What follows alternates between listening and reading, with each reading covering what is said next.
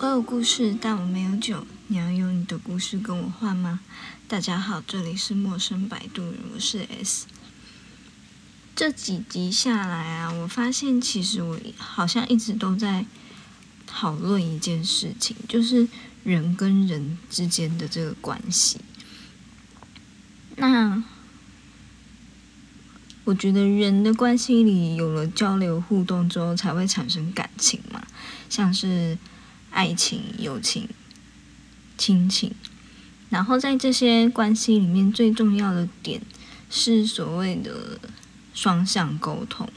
我自己会认为，其实，在许多关系里面，虽然我们有对话、有交流，但是如果你没有办法去理解对方的想法或是立场的时候，其实这个在关系里会有很多的摩擦。举例来说。在亲情里面，我们可能会因为父母跟子女之间的所谓年龄的差距、时代的隔阂，然后无法沟通，就会产生各式各样的争执啊、摩擦。但是在有些时候，其实，在晚辈成长之后、成年之后，或是出社会之后，还有父母开始去理解，说每一个世代都会有。摩擦都会有需要彼此去理解的事情，在这些状态下面，其实这些所谓的隔阂产生的摩擦跟争执，也会随着互相理解了对方的立场，然后就渐渐的消失。又或者说，它可以慢慢达到一个成熟的平衡点。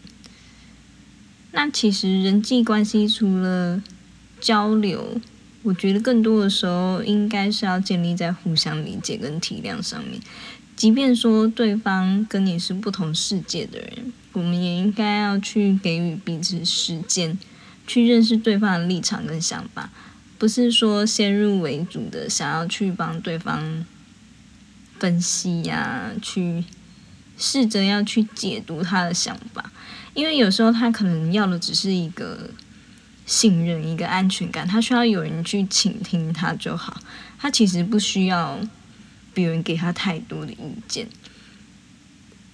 那有些人会说，但是我不想跟与我三观不同的人交流。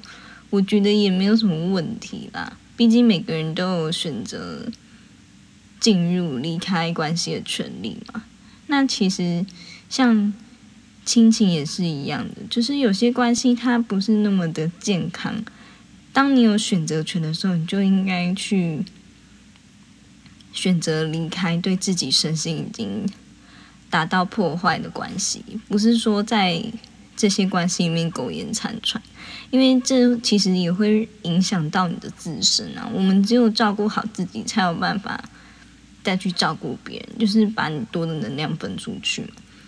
那我个人会觉得，遇到一个三观跟你相似，或者我们说三观合的人，更应该要去珍惜。但是其实所谓的三观是气这个字，有了气才会合，也就是所谓的契合。